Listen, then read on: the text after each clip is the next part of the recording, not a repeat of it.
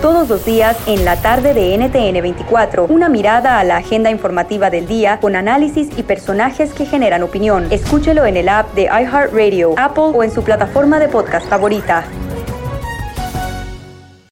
La motivación es como un músculo. Necesitas ejercitarla día con día para que crezca y sea más fuerte. Un primer paso para lograr tus sueños es cambiando tus pensamientos. Por eso te invito a escuchar el podcast Aumenta tu éxito con Ricardo Garzamont, que soy yo, en donde te regalo cientos de estrategias para inspirarte a ser una mejor persona. Escúchalo en tu plataforma favorita. Ahí te espero para juntos seguir creciendo.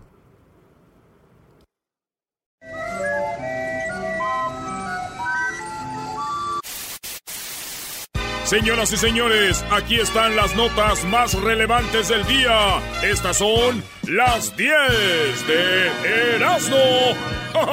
Eh. Vámonos, señores, con las 10 de Erasmo en hecho más chido de las tardes. ¿Están ah, listos?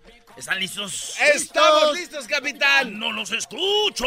sí, capitán, estamos listos. Bueno, vámonos con la número uno, señores. Hasta una planta de marihuana tienen los internos de una cárcel en Nuevo León. ay, ay, ay. el reportaje de, de, de Informe 7. Habla de que tienen hasta marihuana en su celda. Esto allá en Nuevo León. A ver. Pleitos en los dormitorios, riñas campales y hasta plantas de marihuana. En una imagen se ve a tres jóvenes presuntamente internos del tutelar que posan con una planta de marihuana. En dos videos más se observa a grupos de internos golpeando a otros compañeros. Uno fue grabado en los dormitorios, donde le pegan en las costillas a un joven. Los videos fueron grabados por los mismos internos, lo cual evidencia que utilizan celular, lo cual está prohibido. La revuelta del pasado miércoles se debió a que una persona trató de introducir marihuana en una pelota y se lo impidieron. Sin embargo, en la foto observa que esta se cultiva adentro. no te pases. ¿Qué tal? Ah, bueno. ¿Qué tal, señores? ¿Eh? Marihuana, todo. Eh, tienen celular que está prohibido. Y dije yo, estos presos, güey, están más libres que los mandilones. ¡Oh! En la número dos, el 72% de los mexicanos usa celular para evitar socializar. No, ¿72? Así como usted oye, de repente ahí llegas a, un, a una clínica, llegas de repente a la visita donde, donde, donde está tu tía, que ya tienes mucho que no vías, y en vez de, ya llegué tía, ¿cómo está ahora? Soy el hijo de fulana. Por ejemplo, yo tengo tías o primos que tengo mucho que no veo. Imagínate, y en vez de decir, hola, ¿cómo está, primo? Yo soy hijo de Teresa, Teresa Grimaldo, y de acá, ¿verdad? Machín. Claro. Y, no, eh, en el celular, güey. Así como... Ah. Eh, la, banda se clava en el celular, güey. Sí. es verdad. 72% de los mexicanos hacen eso, güey. no, está feo. en internet sí. Eso está muy feo. En internet sí interactúan, güey. Lo que llegué a la conclusión yo viendo la vida del garbanzo es de que es que ya en persona ya no hay filtros. Ah. La raza ya se asusta, güey. Dice, no, no me hables. Uy, uy, uy.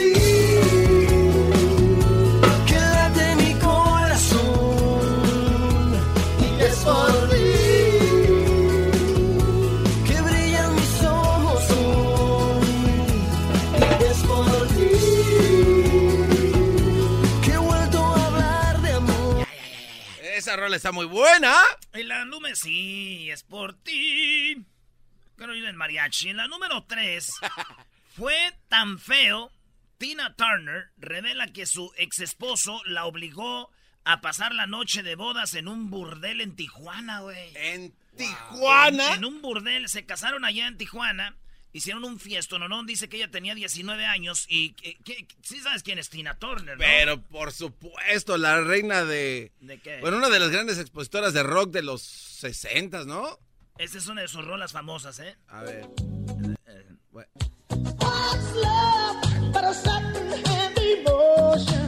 Con ese pelo también, ¿qué se podía esperar? Bueno, esa Turner, esta no es la rola, ¿eh? No vayan a... Esta Tina Turner dice que se casó en Tijuana, que su esposo, que también era músico, la llevó a un burdel de noche de bodas y se fue y me, me, llevaba y teníamos sexo a veces a fuerzas. Fue un... Mi vida de casada fue un desmadre, dijo la señora, 22, 22 años de edad. Tenía eh, el vato, ella solamente 19, eh, 16 años duraron casados. Ay, güey. Fíjate, la llevó a un burdel en la noche de bodas. Dije, si ella le dolió tanto, me hubiera casado yo con él para que me llevara a ver Bueno, más este Brody. No, ¿Dónde estás, bebé de luz?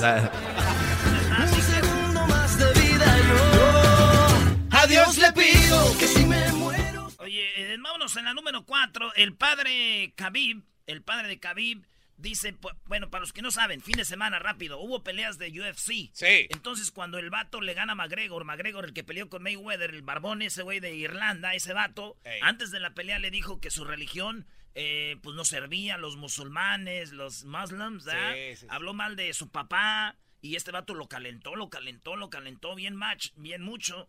al punto de que este vato, el día de la pelea, que va invicto, el Khabib, a McGregor le ganó, güey, le ganó y con un gancho aquí, una llave. Submisión, ¿no? Hasta que McGregor se venció. Entonces cuando el vato lo tenía así, eh, de la esquina de McGregor le gritaban cosas a Khabib, güey, ah. de su religión, de su papá, para calentarlo. Se acaba la pelea y este vato, Khabib, brinca la, la, eh, eh, el octágono o brinca la rueda del, de la... El corral. El ring se lo brincó, güey, para madrear a los de la esquina de McGregor. También dijo, ya acabé con esto, ahora voy con ustedes, güey.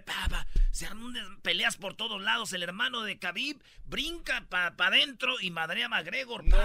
Entonces se armó un desmadre, todo por, por eso, por la calentura de que hablaron de ellos. Y Khabib habló y esto es lo que dice, que lo de su religión nunca se lo toquen, ni de su país, ni de su papá. I don't understand how people can talk about I jump on the cage, you know. What about he talk about my religion? Dice, todos brincan que brinqué de la jaula para afuera, pero nadie habla de que él habló de mi religión. He talk about my country, he talk about my father. He come to Brooklyn and he broke bus, he almost killed couple people. What about this? What about this shit? You cannot talk about religion, you cannot talk about nation. Guys, you cannot talk about this stuff. And you know, this is for me is very important. Dice, perdona Las Vegas, pero él también un día fue a Nueva York y tiró un diablito a mi camión. Casi mata a una de mis personas. Eh, es verdad, sí, cómo no. Magrego claro, sí, hizo todo eso. No sabemos si fue para calentar la pelea o no, pero lo que más le dolió, ¿sabes qué fue? ¿Qué?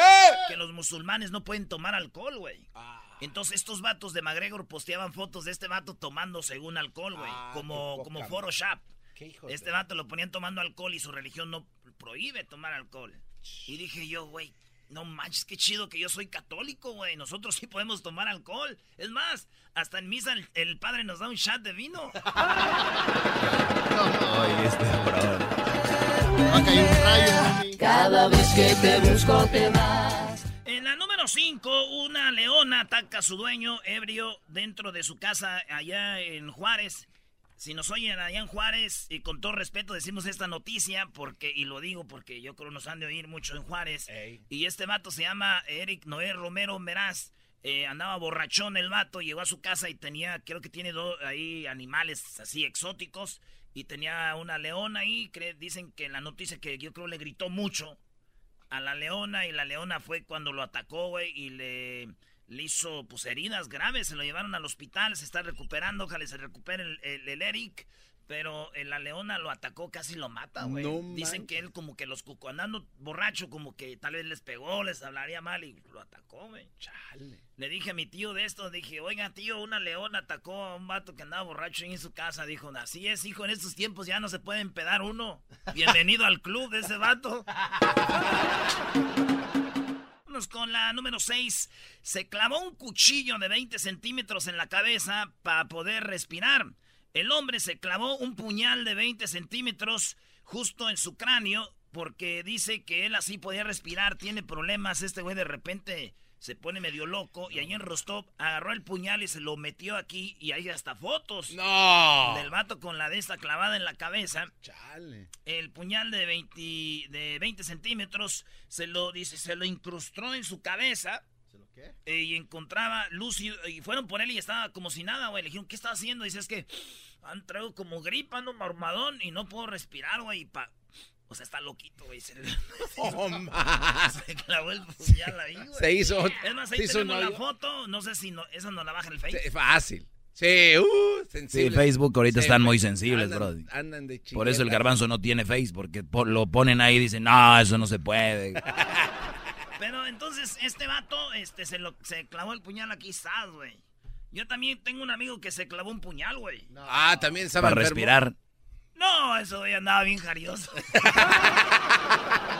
No. Quiero saber lo que sientes y si tú me pagas con eso, yo ya no te doy más de tu amor.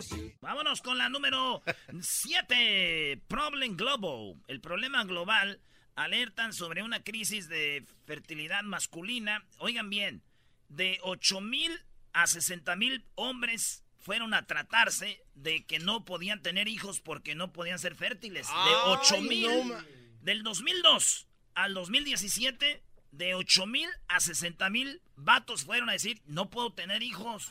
es que no. Entonces hicieron un examen y aquí están las razones por cuál los hombres están siendo infértiles. Y ya están teniendo que tener hijos eh, in vitro, ¿cómo se llama? O lo que es otros tratamientos así. Pero la razón es el alcohol, las drogas, el estrés y los plásticos. Sí, Ah, el no plástico, manches. tomar agua en plástico, como ustedes que andan allá afuera chambeando en el landscaping, eh, cortando árboles de jardinería, en la construcción, repartidores de agua y traen su botellita de agua ahí de plástico y le pega el sol. Agárrate. El, el plástico suelta algo y el agua que te tomas te hace que te crezcan las boobies, eh, te haces infértil, es lo que causa el plástico. güey. Entonces dicen, no más. O si quieren, pues ahí está. Y dije yo a mi primo, primo, aguas con el plástico, güey, porque eso te hace que seas infértil. Y dejó a su novia la buchona. Yo le tengo un brebaje que le devuelve el tono y pone 8 identifican uno de los principales ingredientes para tener buenas relaciones de pareja, maestro. ¿Usted qué sabe de eso? A ver, Doggy. A ver, ¿cuál es el ingrediente, Brody? Un estudio acaba de en 5.300 participantes de la Universidad de California aquí en Riverside. Saludos a la banda de Riverside. En esa universidad que está ahí por el 60 y el 91, ah, ahí hicieron un análisis y examinaron que la manera de mantener una relación más duradera y mejor y más estable es hablar como nosotros. O ¿Como sea, nosotros? Sí, como por ejemplo, todo es nosotros, no es tú o yo. O sea, mi amor, Ah, ok. ¿Cómo estás? Aquí estoy en la cama. ¿Todavía nos duele la cabeza? Todavía nos duele la cabeza, mi amor. ¿A qué horas llegamos del trabajo? Y así, güey, nosotros, nosotros, todos nosotros, nosotros, todo, todos nosotros. Por salud mental, salud física y todo, hay que, te- te- también eso es bueno, pero el hablar de nosotros. Nada de, imagínate, llegas a la Me casa de tu suegra y, te, ¿qué onda, garbanzo? Ey. ¿Qué onda? ¿Ya llegaste? Ya voy llegando ahorita. No, es ya llegamos. Ya viene la chiclinera ahorita. Están bajando de la Astroven. Están bajando de la, de la, se- de la secoya. Pues entonces es como una relación funcional. Hablan nosotros, nosotros, nosotros. Ujú. Pero es chistoso, güey, decir todos nosotros. Imagínate llegando al, al jale. Oye, güey, ¿qué onda? No, pues fíjate, compadre, ¿qué hora nos bajó, güey? Ah, no. Y la esposa diciendo, mi amor, eh, nos gusta el entrenador. Ah, qué chido, pues acabamos de embarazar a la secretaria. Te burlaste de mis sentimientos y ahora te lamentas. Vas a pagar. En la número 9, una mujer muere en Francia por una cornada de un toro. La mujer estaba viendo la, la plaza de toros, no, ole, tío, pero ya en francés yo creo que era ole, la, Pues se brincó el toro, güey, eh, no era el pajarito y brincó y con, con los cuernos la mató, güey, en el pecho. ¡Sas! Aduat. Sí, güey, digo, qué cosas, sea, pobres mujeres, güey. ¿Por qué? El toro ni era su pareja y también, fíjate, le puso los cuernos. ¡Oh! Eso, eso, eh. No. De, de pie. Pasemos. De pie se pararon ahí atrás. Que de la cama pasemos al cielo. Y no te vayas porque me muero. Mira lo bien que nos entendemos cuando lo hacemos. La número 10, Karina. Así es, Karina, la racista mexicana, la que dice que Donald Trump es el mero chido y que todos los demás deberían de irse de aquí. Esta es Karina, escuchen, Karina la racista, dice que somos unos zombies.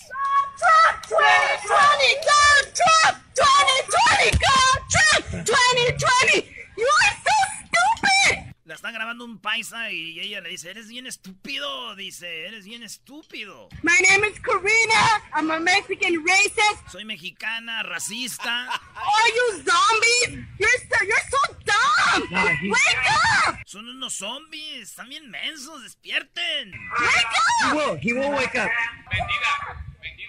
Le dicen vendida y fíjate lo que y habla español hoy. ¡Yo, vendida! ¡Soy una vendida! ¡Soy una mexicana bien vendida! ¿Y tú qué eres? ¿Y tú eres un ignorante? ¿Tú no sabes de qué estás hablando? Si estás aquí, mira, esta es una ley. Si quieres cambiar la ley, ve y escríbela a tu congreso.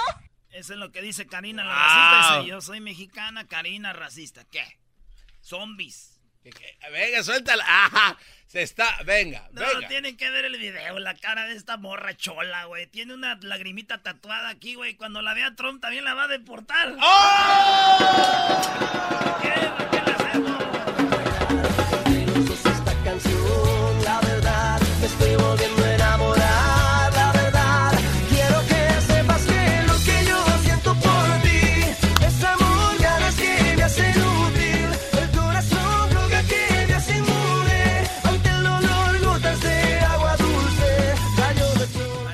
sale ahí Lucerito, güey. No, no, no, ya vámonos. ya, ya. Erasmo, cálmate. Más chido, el show de Erasmo y la chocolate es el más chido, el show de Erasmo y la chocolata. Todos los días en la noche de NTN 24, el punto clave de las noticias en la voz de sus protagonistas. Opinión, investigación y debate. Encuéntrelo en el app de iHeartRadio, Apple o en su plataforma de podcast favorita. La motivación es como un músculo. Necesitas ejercitarla día con día para que crezca y sea más fuerte. Un primer paso para lograr tus sueños es cambiando tus pensamientos. Por eso te invito a escuchar el podcast Aumenta tu éxito con Ricardo Garzamont, que soy yo, en donde te regalo cientos de estrategias para inspirarte a ser una mejor persona. Escúchalo en tu plataforma favorita. Ahí te espero para juntos seguir creciendo.